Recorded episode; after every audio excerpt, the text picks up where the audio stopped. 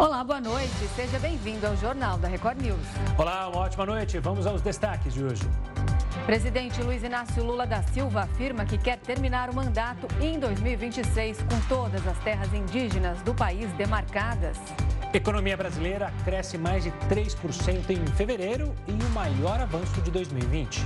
Petrobras anuncia redução de aproximadamente 10% no preço do diesel. Os novos valores valerão a partir de amanhã.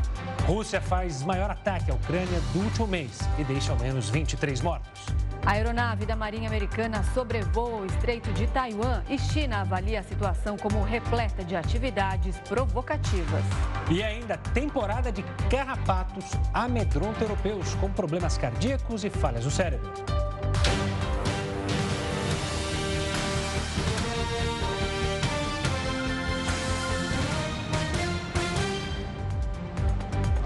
O ministro Luiz Roberto Barroso, do Supremo Tribunal Federal, negou o pedido de liberdade do ex-secretário de Segurança Pública do Distrito Federal, Anderson Torres. Ele foi preso em janeiro por suposta omissão na invasão aos prédios dos três poderes em Brasília. E a gente vai até lá falar com o repórter Matheus Scavazini para saber todas as informações. Boa noite, Matheus. A defesa de Torres ainda pode recorrer da decisão? Boa noite para você, Renata, Gustavo, boa noite a todos. A defesa disse que respeita a decisão de Barroso, mas que vai sim recorrer. Barroso entendeu que a jurisprudência do Supremo não permite o uso de habeas corpus contra a decisão de outro ministro da corte, que no caso, é, Moraes havia então decidido pela manutenção da prisão de Anderson Torres. Já em relação a Moraes, o ministro cobrou também explicações da defesa de Torres no prazo de 48 horas sobre a entrega de senhas erradas é, do celular dele à Polícia Federal. As senhas foram apresentadas no dia 20 de abril, mas a Polícia Federal alega que as senhas fornecidas eram incorretas e que não, isso acabou não permitindo com que eles coletassem informações na nuvem, né? ou seja, em servidores na internet, para tentar é, conseguir alguma informação.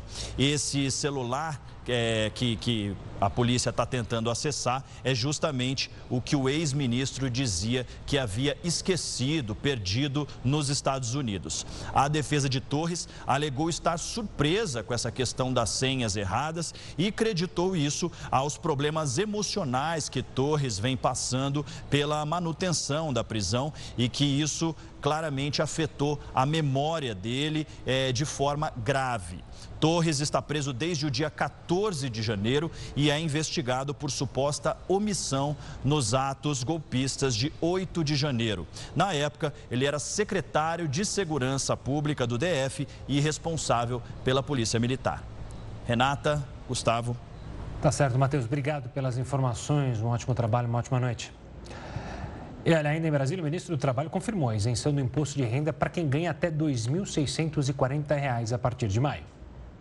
Luiz Marinho confirmou a novidade durante um evento do governo federal. Segundo o ministro, a faixa de isenção será ampliada de R$ 1.903,98, em vigor desde 2015, para R$ 2.112. Assim, quem ganha até R$ 2.640 não pagará imposto de renda a partir de maio. Além da faixa de isenção ampliada para R$ 2.112, haverá um desconto mensal de 528 reais, direto na fonte, ou seja, sobre o imposto que seria devido pelo empregado. Isso porque o governo quer manter a promessa de deixar isentos todos que ganham até dois salários mínimos, que a partir de maio será de R$ 1.320. Sendo assim, na prática, quem ganha até R$ 2.640 não pagará imposto de renda, nem na fonte, nem na declaração de ajuste anual. De acordo com Luiz Marinho, essa medida ajudará no poder aquisitivo da classe trabalhadora,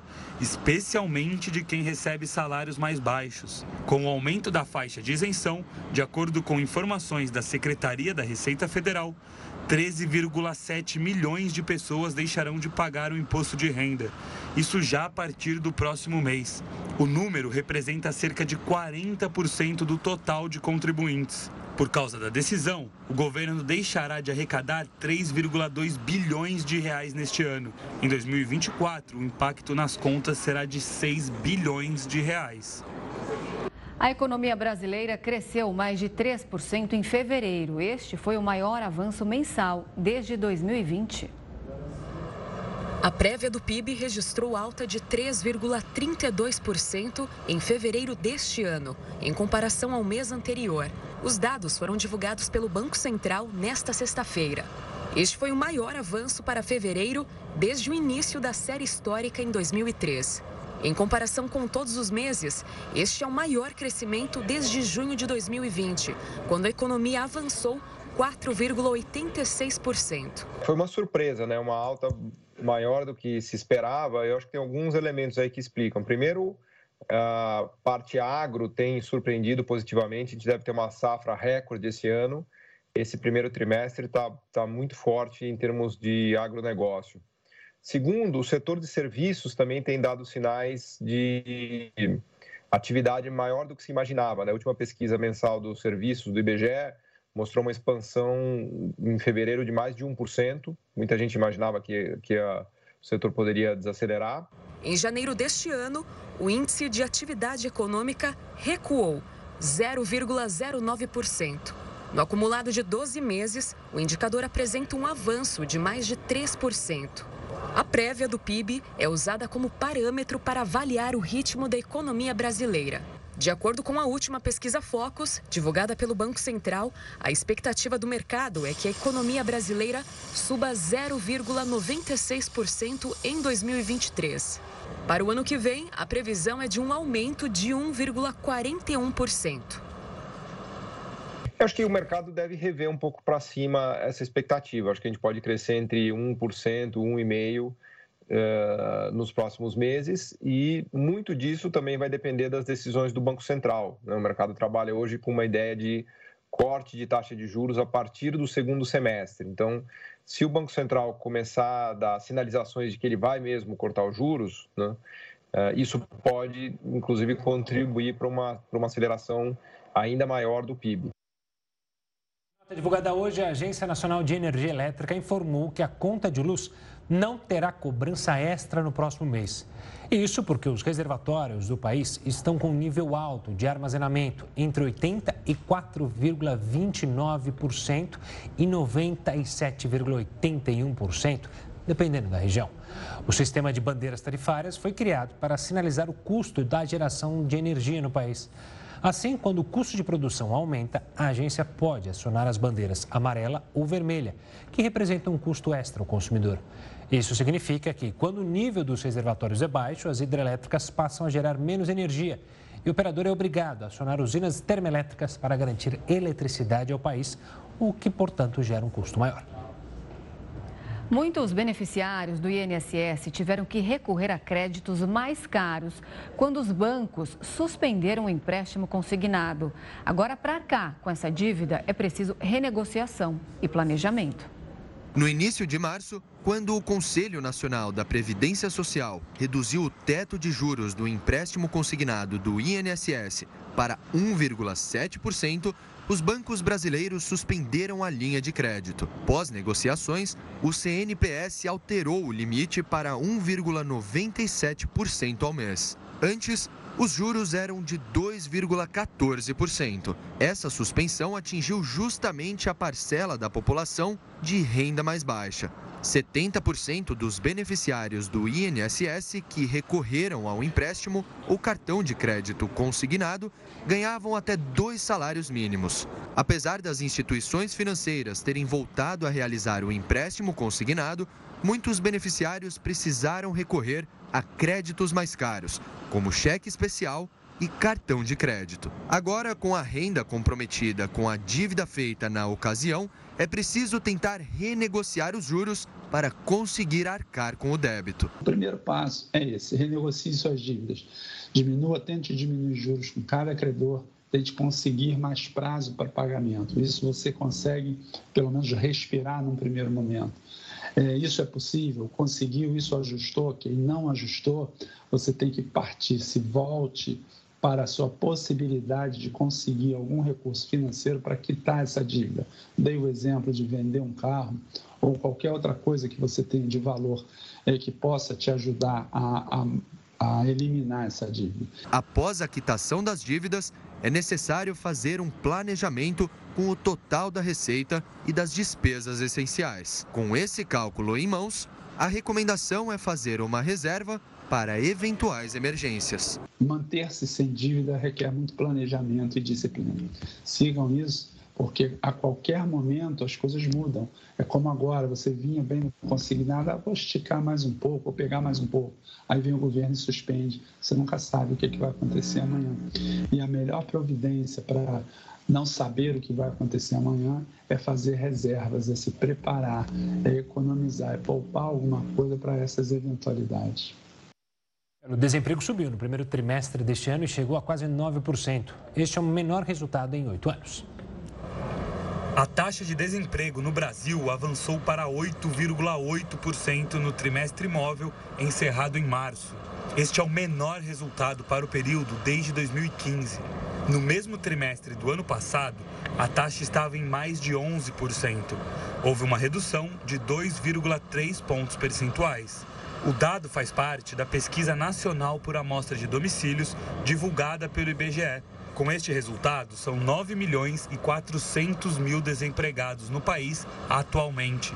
Isso representa 860 mil pessoas a mais na busca por trabalho. Por outro lado, segundo o IBGE, o número de brasileiros ocupados recuou 1,6%. São quase 98 milhões de pessoas que têm um emprego. Neste grupo, são mais de 36 milhões de trabalhadores com carteira assinada e 38 milhões de pessoas na informalidade.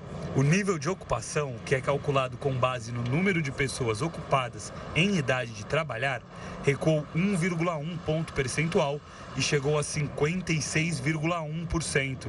O rendimento real se manteve estável em R$ 2.880. No ano, o aumento é de quase 7,5%. E quem analisa esses dados sobre o desemprego com a gente agora é o Rodolfo Tobler, ele é economista do FGV Ibre. Boa noite, Rodolfo. Seja muito bem-vindo ao Jornal da Record News. Boa noite, eu que agradeço o convite. Bom, eu vou começar é, lembrando com você o que a gente acabou de ver na reportagem. Se a gente analisar a curva de desemprego do ano passado, a gente começou ali com mais de 11%. Aí a gente acompanha uma queda gradativa até o fim do ano. A gente terminou dezembro ali com 7,9%. E agora, pegando esses três primeiros meses do ano, a gente foi tendo aí uma, uma subidinha também meio de leve, mas foi subindo. E a gente está com quase 1% a mais de desempregados se comparar do, da quantidade que a gente terminou ali 2022. Quais são os motivos para essa, essa, esse aumento no desemprego? É um aumento discreto, mas é um aumento. É, exatamente. Eu acho que é muito importante a gente contextualizar qual a história que a gente teve da taxa de desemprego no ano passado. Quando a gente faz essa comparação com o início do ano passado, a taxa de desemprego realmente está bem abaixo, mas porque naquele momento, no início de 2022, a gente ainda estava sofrendo impactos da pandemia, daquela onda de pandemia, é, que tinha uma certa dúvida se teria realmente novas restrições ou não, e o setor de serviços, que emprega muito, ainda estava muito restrito. Quando a gente começa a observar essa retomada ao longo do ano, o setor de serviços voltando a funcionar quase que na sua totalidade, também medidas de estímulo que fizeram que a economia crescesse ao longo de 2022, a gente vê o mercado de trabalho se recuperando bastante. Quando chega nesse início de 2023, a gente tem dois principais fatores que ajudam a explicar esse aumento da taxa de desemprego. Primeiro, são questões sazonais que voltam a tomar conta é, do mercado de trabalho. Durante a pandemia se perdeu um pouco isso, mas naturalmente, no início de cada ano, há um aumento da taxa de desemprego, principalmente porque aquelas pessoas que foram contratadas temporariamente no final de 22, nem todas são absorvidas no início do ano. Então já tem um aumento da taxa de desemprego é, sazonalmente. Mas a gente também tem observado que além desses fatores sazonais que ocorrem ali todo ano, a gente também tem uma desaceleração da economia que acaba impactando no mercado de trabalho. Então, esse período macroeconômico ainda muito negativo, de juros altos, de inflação também que incomoda bastante, essa desaceleração da economia que já acontece desde o final do ano passado, começa a refletir no mercado de trabalho também. Então, essa alta da taxa de desemprego é muito nesse sentido, por questões sazonais e também por uma desaceleração da economia que já é sentida no mercado de trabalho.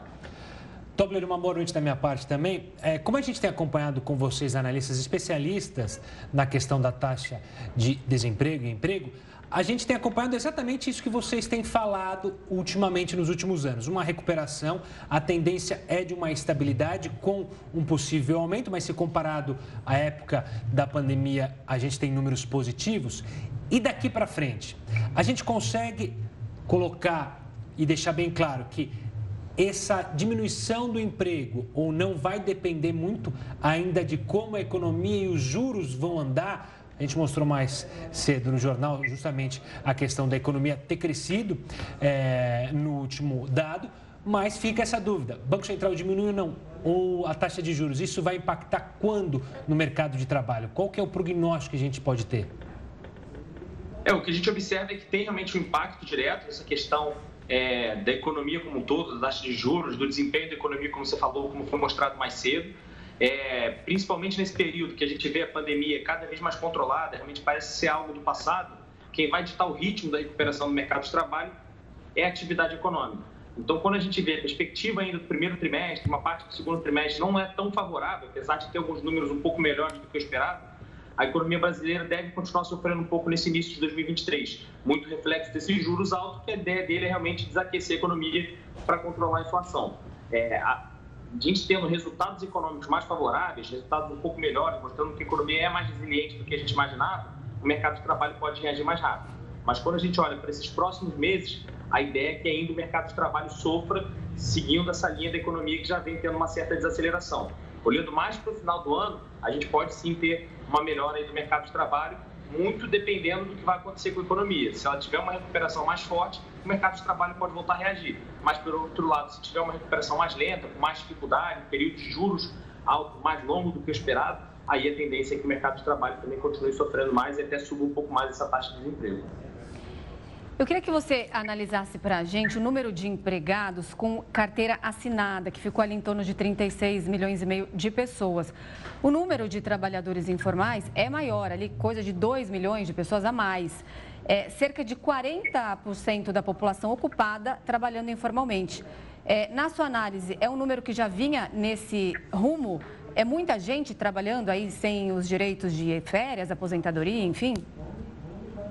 É, a estrutura do mercado de trabalho brasileiro ele ainda é muito informal. A gente tem cerca de 40% de trabalhadores na informalidade, do total da população ocupada, né, que tem algum tipo de trabalho. E essa média, esses 40%, é uma média bem próxima do que a gente já vem observando desde 2015, quando começou a ser possível calcular esse tipo de, de, de informalidade. Então, esse perfil informal que tem o mercado de trabalho brasileiro, ele já vem acontecendo há muito tempo. E ele também é muito reflexo do que a gente estava falando aqui da economia brasileira. A gente teve uma crise muito forte entre 2014 e 2016 e depois de recuperações muito lentas. O mercado de trabalho foi muito impactado e não voltou a reagir de uma, forma, de uma forma tão forte. Então, as pessoas que perderam sua ocupação acabaram indo para a informalidade. E quando a gente tinha perspectivas, talvez, de ter um crescimento um pouco melhor, veio a pandemia e impactou negativamente também. Então, o que a gente tem hoje é resultado de anos da economia brasileira que não tem crescido de forma sustentada e consecutiva, né, anos consecutivos, de forma mais consistente e com isso a informalidade acaba sendo ainda uma parte importante da economia brasileira. Mas de uma maneira geral, sempre teve esse dado de formalidade e ela acaba e acaba sendo um dado não muito favorável, porque trabalhos informais costumam ter produtividade mais baixa, que é um grande problema da economia brasileira, e também é geralmente associado a salários mais baixos e com pouca proteção social. Rodolfo, você falou justamente sobre salários mais baixos. O rendimento segue estável no Brasil depois, mas apresenta nos 12 meses uma alta, se não me engano, de 7%. Esse rendimento só será maior, como você mencionou, com a evolução da economia, a indústria atuando para aí sim aumentar a renda do trabalhador? É, acredito que sim. Essa, esse aumento do, do, do, rendimento médio que a gente observou ano passado foi muito por uma recuperação do emprego formal. A gente teve um impacto muito grande da, da, pandemia. Os empregos informais acabam reagindo primeiro, porque, como a gente fala, não precisa de um processo seletivo, as pessoas acabam buscando essa informalidade por ser mais fácil. Na medida que a economia vai se controlando, a gente percebe que tem menos incerteza, o emprego formal volta a reagir também. E nisso o, o, salário médio volta a subir ano passado. Quando a gente vira para 2023, agora com uma estabilidade no mercado de trabalho, empregos formais e informais tendo dificuldade para avançar, a gente viu uma redução da população ocupada. Com isso, a, a, o salário médio ficou estável. Para a gente voltar a ter um crescimento mais forte desse, é, desse rendimento médio, a gente precisa, de fato, prosseguir nesse crescimento econômico para que a gente consiga gerar empregos mais formais, com estrutura um pouco maior, maior com produtividade mais alta e aí o salário mais alto também. No curto prazo, a gente pode ter até algum aumento aí da média de salário é, da economia brasileira, porque se houver novas é, demissões ou, ou, que essa taxa de desemprego continue piorando, mas porque pessoas de renda mais baixa perderam seus empregos, a média pode até subir um pouquinho, mas seria algo pontual. Para a gente ter realmente um crescimento estruturado de longo prazo, a gente precisa sim continuar nesse rumo aí do, do crescimento econômico. Tá certo, a gente conversou com o Rodolfo Tobler, economista do FGV Ibre. Agradeço demais a sua participação. Boa noite, ótimo fim de semana para você. Eu que agradeço o convite, bom fim de semana para vocês também. Um abraço, Rodolfo. Agora vamos falar do presidente Luiz Inácio Lula da Silva, que afirmou que quer terminar o mandato em 2026 com todas as terras indígenas do país demarcadas. Lula assinou nesta sexta-feira os decretos de homologação de terras indígenas em seis estados brasileiros que estavam prontos desde 2018. A demarcação é competência exclusiva do Executivo Federal, que identifica e sinaliza os limites do território tradicionalmente ocupado por tribos indígenas. Durante a agenda no acampamento indígena Terra Livre, montado na esplanada dos ministérios, Lula criticou a invasão de territórios indígenas e afirmou querer demarcar todas as terras até o fim do mandato. Nós vamos legalizar as terras indígenas. É um processo um pouco demorado. A nossa querida ministra sabe do processo. Tem que passar por muitas mãos. Tem que passar por muitas mãos. E a gente vai ter que trabalhar. A gente vai ter que trabalhar muito para que a gente possa fazer a demarcação do maior número possível de terras indígenas. Não só porque é um direito de vocês, mas porque se a gente quer chegar em 2030 com desmatamento zero na Amazônia, a gente vai precisar de vocês como guardiões da floresta. O presidente também liberou mais de 12 milhões de reais para a Fundação Nacional dos Povos Indígenas, a FUNAI, para a aquisição de insumos, ferramentas e equipamentos para comunidades indígenas e Anomami. Além disso, dois colegiados vão funcionar com o objetivo de proteger, recuperar e conservar, além de buscar o uso sustentável dos recursos naturais nos territórios indígenas. 63 bilhões de chamadas foram bloqueadas desde que a Anatel implementou medidas para coibir o telemarketing abusivo. Esta semana, a agência anunciou que vai estender as ações por mais um ano. Assunto para ele, Heródoto Barbeiro. Heródoto, boa noite. Existe aí alguma possibilidade das empresas do setor pressionarem para derrubar essas regras? Olá, Renata. Claro que é, o pessoal não gostou da ideia, mas é interessante é o seguinte: isso foi classificado pela Anatel, que é a agência que toma conta disso, com o nome de telemarketing abusivo.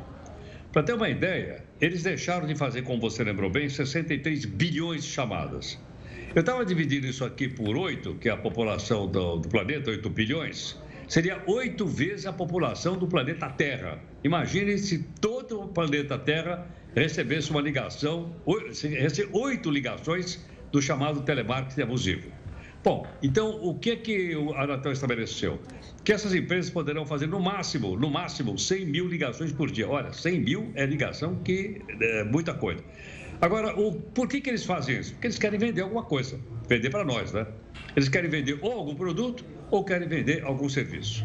Mas a Anatel está lembrando que o Código de Defesa do Consumidor diz que isso aí é invasão da privacidade e, consequentemente, ela está limitando esse pessoal.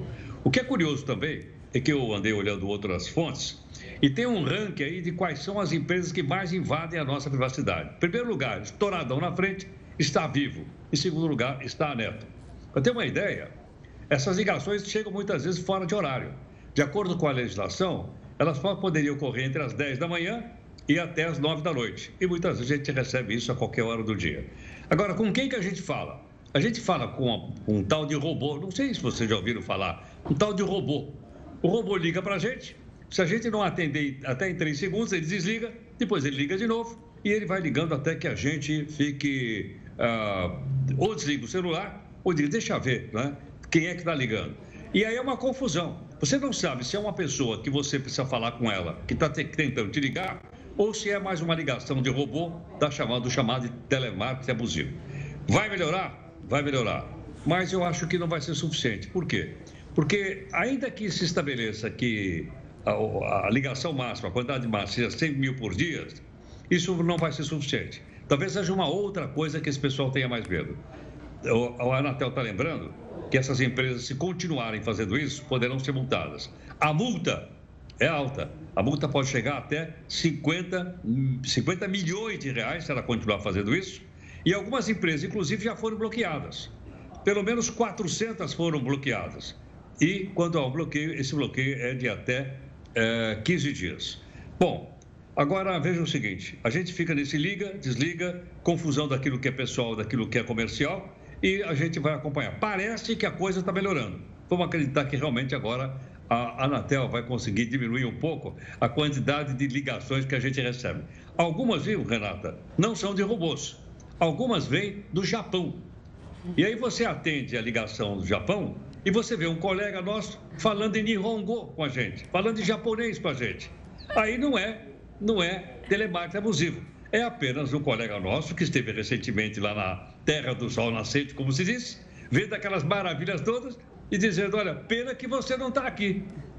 É verdade, Renato. A única coisa, mas a verdade é a única coisa que se eu ligasse para você para falar em japonês, seria no máximo arigato gozaimasu e konnichiwa, que foram as duas únicas expressões que eu consegui falar em japonês, dada a dificuldade para falar essa língua tão difícil, mas que tem um povo maravilhoso e de verdade que lugar incrível, Heroto, que lugar incrível. Fica aqui meu forte abraço a toda a é, colônia japonesa que vive aqui no Brasil, porque o Japão, Tóquio em especial, Osaka, que eu aprendi que se pronuncia assim, que outros são lugares maravilhosos.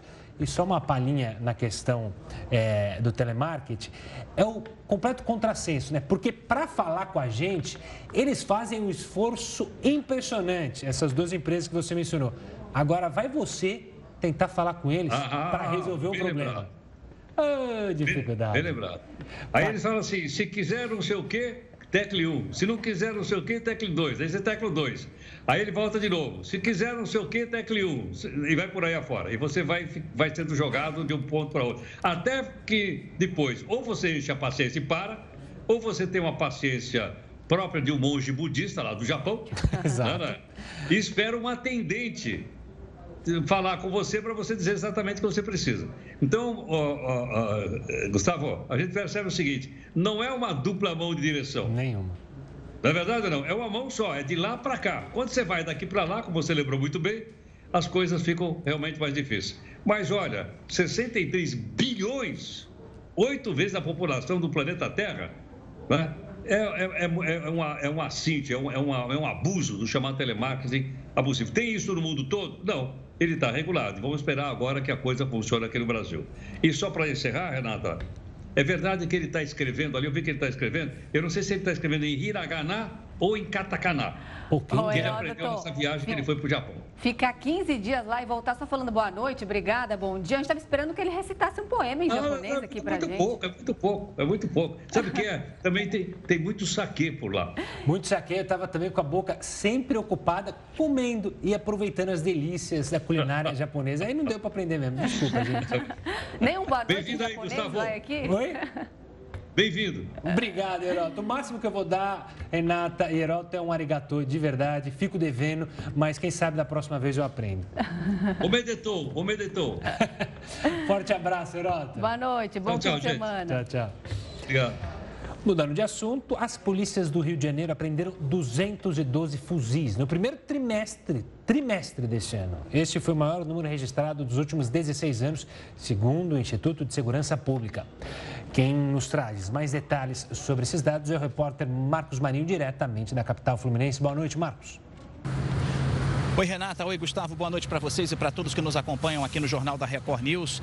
Houve um aumento na apreensão de fuzis aqui no estado do Rio de Janeiro. No primeiro trimestre deste ano, as polícias civil e militar apreenderam 212 fuzis. E comparando com o mesmo período do ano passado, o aumento é de 57%. As apreensões continuam crescendo muito. Fazendo uma outra comparação com o ano de 2007, início da série histórica, durante todo o ano de 2007 foram apenas 62 apreensões. E agora, só no primeiro trimestre desse ano, são 212 fuzis apreendidos. Comparando com 2007, o crescimento foi de 242%. A polícia já sabe que muitas dessas armas chegam pela rodoviária. Então, o que, está acontecendo? Os investigadores reforçaram a fiscalização no terminal rodoviário do Rio de Janeiro. De acordo com a polícia, muitas armas saem do Paraguai e chegam ao Rio pela Via Dutra, passam pelo estado do Paraná e são trazidas de ônibus pelos traficantes. Nos últimos dias, muitos casos foram descobertos pela Polícia Militar.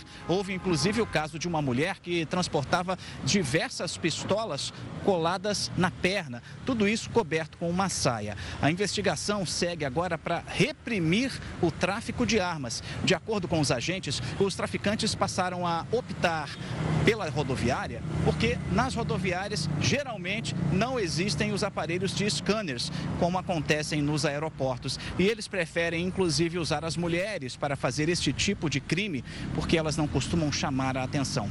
Portanto, houve um aumento muito grande na apreensão de armas aqui no estado do Rio de Janeiro. Eu volto com vocês aí no estúdio. Obrigada, Marcos, pelas informações. E a Rússia fez o maior ataque na Ucrânia em um mês nesta sexta-feira. Segundo o presidente Volodymyr Zelensky, 23 pessoas morreram. Diversas cidades do sul e do centro da Ucrânia foram bombardeadas em uma nova ofensiva russa no país. Até então, as tropas de Moscou estavam concentradas na região leste. Os combates acontecem principalmente em Bakhmut, onde os exércitos lutam pelo controle da cidade que está destruída. Um dos ataques ocorreu na cidade de Yuman, com apenas 80 mil habitantes. Um dos mísseis atingiu um prédio residencial e 14 pessoas que estavam no local morreram. O presidente Volodymyr Zelensky chamou a Rússia de mal absoluto e afirmou que o governo está ajudando os cidadãos que tiveram casas atingidas. Até agora, 23 pessoas foram mortas, incluindo quatro crianças. Minhas condolências às famílias e amigos. Todos aqueles que foram salvos e tiveram casas atingidas, infelizmente pela onda de choque, estão recebendo a assistência necessária. Agradeço a todos que participaram da operação de resgate e apoiam os resgatados. Somente o mal absoluto pode cometer tamanho terror contra a Ucrânia. A ação russa poderia ter consequências ainda piores. Isso porque o exército ucraniano anunciou que conseguiu derrubar 21 mísseis e outros dois drones sem provocar vítimas ou danos. Além das vítimas fatais, destroços atingiram uma linha de energia elétrica em Kiev e provocaram o bloqueio de uma estrada. A capital ucraniana não era alvo de ataques há quase dois meses. Petrobras anuncia redução de aproximadamente 10% no preço do diesel a partir de amanhã. É o que você confere daqui a um minutinho, claro, no Jornal da Record News. Estamos de volta. A Petrobras anunciou hoje uma redução de aproximadamente 10% no preço do diesel. Os novos valores já valem a partir de amanhã. No anúncio, a empresa confirmou que o preço para as distribuidoras passará de R$ 3,84 para R$ 3,46 por litro, uma redução de 38 centavos por litro. Os preços dos demais combustíveis não sofreram alteração. A última redução para o diesel, anunciada pela Petrobras, foi no dia 22 de março.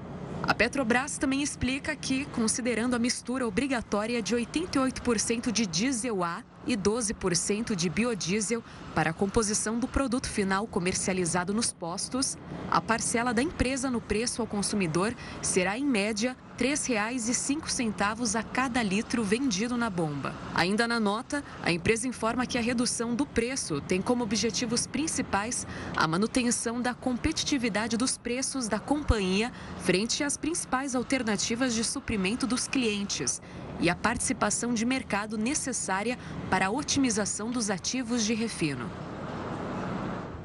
O governo federal vai, até junho, reavaliar a lei que impôs alterações às séries finais da educação básica, que criaria o chamado novo ensino médio. Alguns pontos da norma, como os que possibilitariam um currículo mais flexível e estimulariam a formação dos estudantes para o mercado de trabalho, podem ser alterados. O governo vai receber até o dia 6 de junho recomendações de toda a sociedade sobre esse novo ensino médio.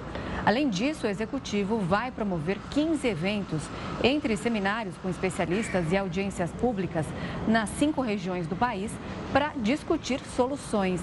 O Ministério da Educação também pretende formular um questionário sobre aspectos do novo ensino médio a ser respondido por estudantes, professores, gestores escolares e gestores educacionais das 27 unidades da federação.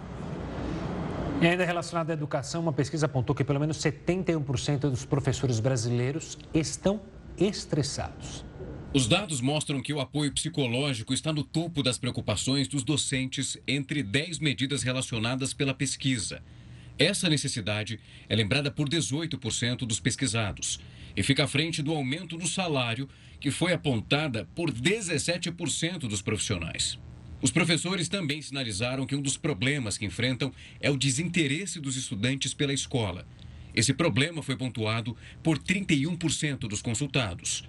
Para 28%, outra questão é a defasagem na aprendizagem dos alunos. Segundo o levantamento, 84% dos professores concordam que cursos presenciais formam profissionais mais bem preparados para o início da profissão.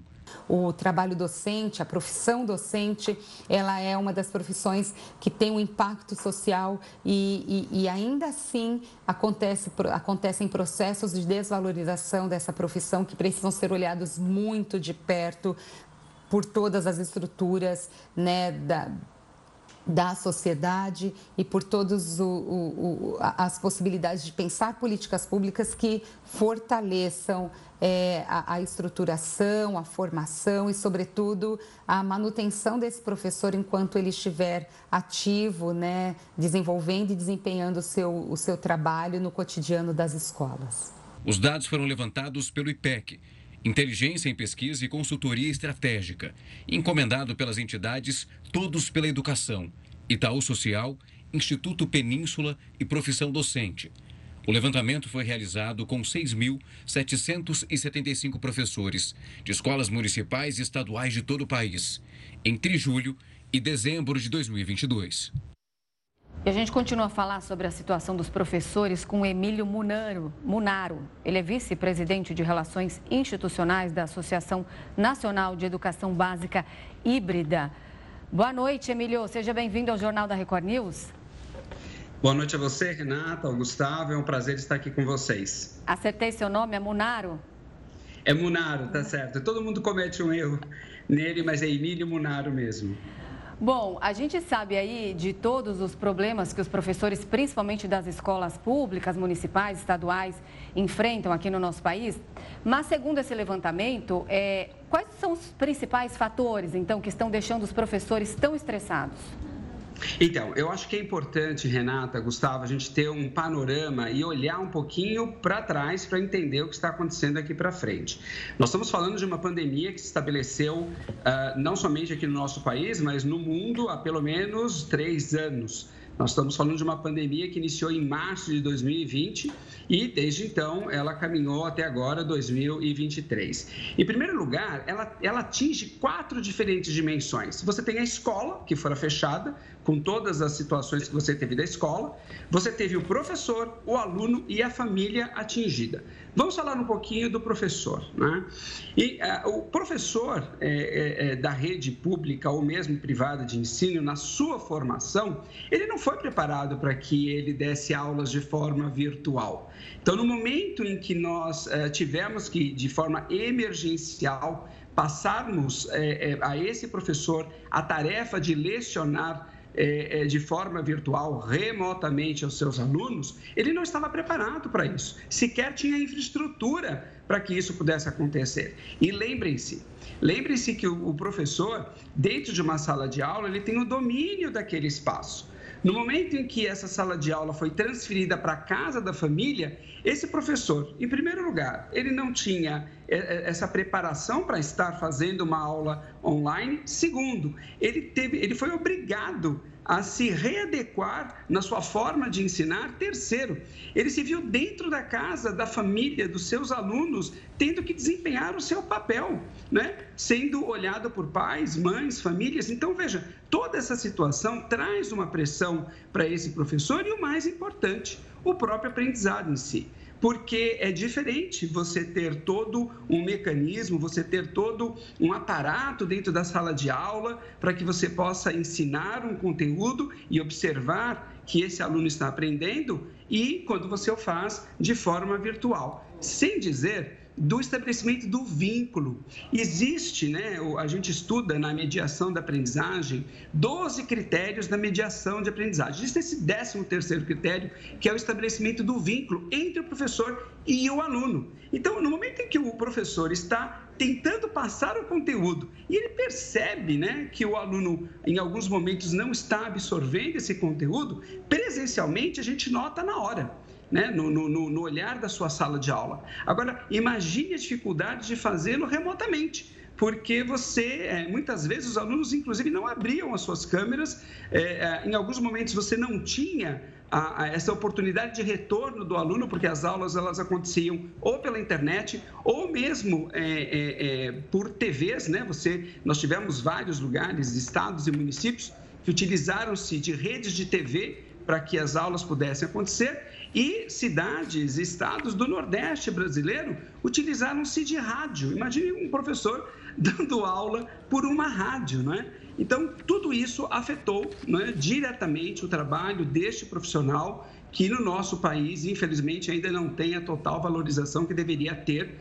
E nós temos que admitir, diante da pandemia, né, é, guardadas as devidas proporções, os profissionais da área da saúde foram excepcionais, mas os professores mantendo aí um trabalho constante de relacionamento com, com, as crianças, eles fizeram toda a grande diferença. Tanto que as famílias admitem aí a, a, a, o quão importante é essa profissão do professor num país como o nosso. Claro. Emílio, uma boa noite também da minha parte. É, eu queria também analisar e olhar daqui para frente, porque você mencionou o, que aconteceu na pandemia, mas antes mesmo da pandemia, os professores já passavam por situações nada agradáveis e estressantes. O quão preocupante é olhar para esses dados e pensar que a profissão pode deixar de ser alvo de muitas pessoas que sonhavam em ter a carreira dando aulas e o quanto isso teme, quanto você teme isso para a profissão, para a educação de novos professores, porque é bom lembrar, né? Para ter professor, é preciso educar esse professor. É, o quanto esses números ampliam esse debate sobre o cuidado que a gente deve ter? Gustavo, excelente ponto. Vejam só. Em primeiro lugar, vamos falar antes da pandemia. Menos de 2% dos alunos brasileiros queriam se tornar professores. Isso foi fato, já colocado. Então, imagine o que isso pode gerar para um país onde não existe interesse por parte de alunos em se, em se tornarem professores, terem a sua carreira né, pautada aí no magistério, nas licenciaturas, que formam todas as profissões. No final das contas, são os professores que formam todas as profissões, seja aqui do, do, do país, seja do mundo. Né? Em segundo lugar, nós é, é, tínhamos já uma defasagem de aprendizado. Para vocês terem uma ideia, um estudo que fora feito pelo Todos pela Educação dos alunos que saíam no final do terceiro ano do ensino médio, só 30% deles sabiam adequadamente o conteúdo de língua portuguesa e menos de 10% sabiam adequadamente o conteúdo de matemática. Portanto, nós já tínhamos uma defasagem antes da pandemia. O que acontece agora, Gustavo, como você pergunta, é que isso se intensifica e traz uma camada aí que poucos olharam para isso. Porque uma, uma das coisas que nós especialistas traziam, trazíamos né, para as secretarias municipais, estaduais de educação, até as escolas privadas, é que, em primeiro lugar, você precisa fazer um acolhimento acolhimento do gestor não é? dos diretores, do coordenador pedagógico, mas acima de tudo do professor, que vai estar ali na sala de aula fazendo acolhimento do aluno dele. Em segundo, em segundo lugar, fazer uma avaliação, diagnóstico de aprendizagem. O que é que aconteceu? Né? Nos últimos é, dois anos de 2020 20 e 2021, e agora mesmo em 2022, qual foi o resultado dessa aprendizagem? Em terceiro lugar, determinar um currículo com, com, base nisso. Será que de fato nós precisamos cumprir absolutamente com toda uma carga conteudista? Será que nós não temos espaço para reformular este currículo, fazendo com que esse currículo se torne ainda mais atrativo? A própria pesquisa diz que os alunos não se sentem atraídos pela escola. Então, repensar esse currículo, esse currículo de uma forma mais abrangente. Por fim, adequar avaliações e o mais importante, envolver a família. A família é parte principal para que a gente traga essa proteção necessária, esse acolhimento deste aluno junto ao professor e essa escola, que vai formar um conjunto único de todo esse ecossistema do qual nós chamamos de educação brasileira. Nós conversamos com Emílio Munaro, vice-presidente de Relações Institucionais da Associação Nacional de Educação Básica Híbrida. Agradeço demais os seus esclarecimentos. Boa noite para você, professor. Muito boa noite a todos vocês também. Excelente fim de semana. Uma ótima noite, ótimo final de semana. Temporada de carrapatos começa na Europa Central e preocupa as autoridades de saúde. O que você vai ver daqui a pouco aqui no Jornal da Record News. A temporada de carrapatos começou na Áustria, na Europa Central e já se tornou uma ameaça para as pessoas da região. Com a chegada da primavera, a proliferação dos carrapatos é intensificada, o que causa problemas para as autoridades de saúde.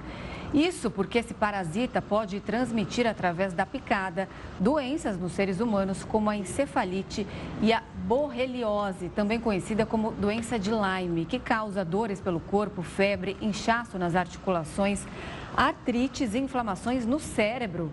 A pessoa contaminada também pode sofrer desmaios, convulsões e até perda de memória. E para entender melhor a ameaça e os riscos que a proliferação de carrapatos pode trazer para os humanos, a gente conversa agora com o professor associado de Parasitologia Veterinária da Unesp, Marcos Rogério André.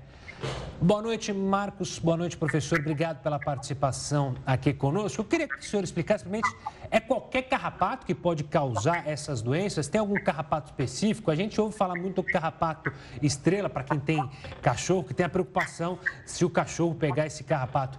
Qual que é o carrapato que pode fazer mal ao ser humano que a gente está falando na reportagem aí? Boa noite. É, muito obrigado pelo convite. Bom, felizmente, é, o vírus que causa a encefalite na Europa e na Ásia não ocorre aqui no Brasil.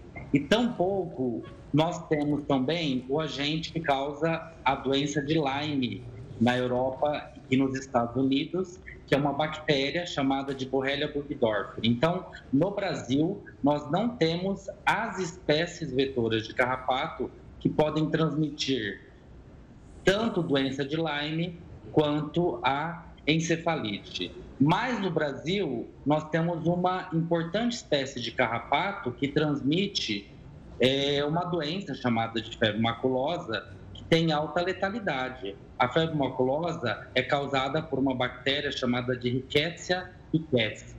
Né? Então, se por um lado nós não temos os carrapatos vetores de encefalite e de doença de Lyme, nós temos aqui um carrapato que fica bastante o ser humano, principalmente no estágio de ninfa, que é o carrapato estrela, que tem como principais hospedeiros a anta, o cavalo e a capivara.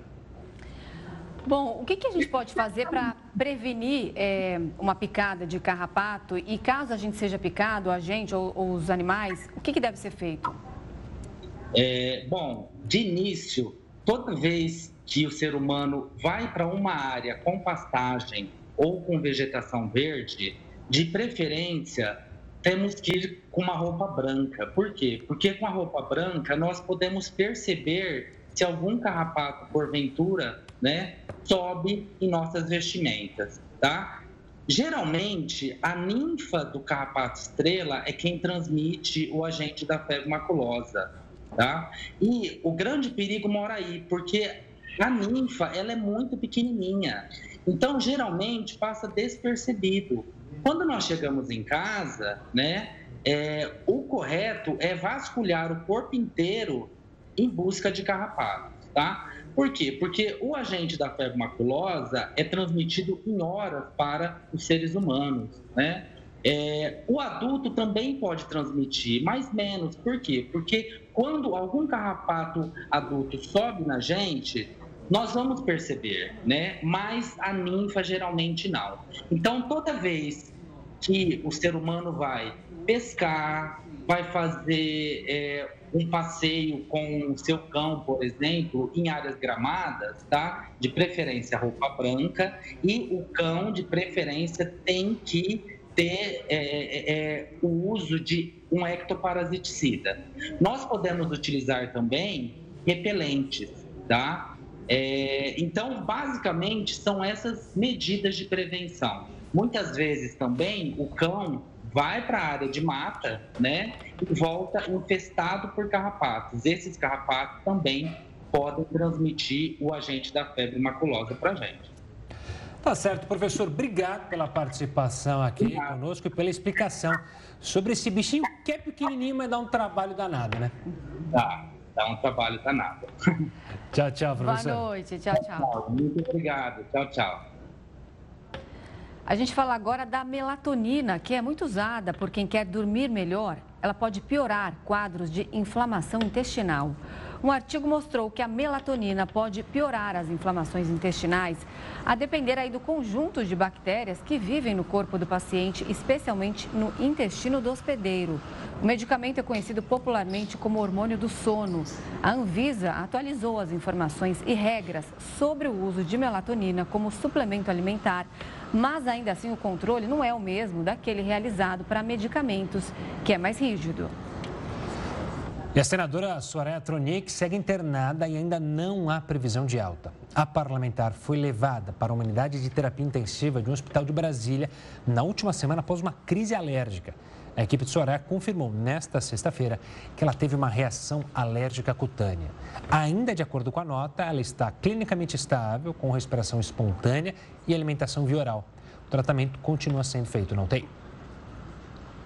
Mais de 200 pessoas morrem na costa da Tunísia nos últimos 10 dias na tentativa de chegar à Europa. É o que você vai ver daqui a pouquinho aqui no Jornal da Record News. Mais de 200 pessoas morreram na costa da Tunísia nos últimos 10 dias na tentativa de chegar à Europa. De acordo com o governo do país, a maioria dos refugiados imigrantes tentava ir para a Itália e usava a Tunísia como rota. Nesta sexta-feira, mais de 40 pessoas foram encontradas em águas no país. Segundo ONGs que atuam na região, parte das vítimas é composta por cidadãos sudaneses que tentavam fugir do local que está em conflito armado desde o dia 15 de abril. Ainda no cenário internacional, os Estados Unidos realizaram atividades no Estreito de Taiwan nesta sexta-feira. De acordo com um comunicado dos militares norte-americanos, uma aeronave fez um voo de patrulha para reforçar o compromisso de uma região livre e aberta. A China afirmou que as atividades americanas são provocativas e que os Estados Unidos rompem com a estabilidade e a paz no Estreito de Taiwan. O Jornal da Record News fica por aqui. Obrigada pela companhia.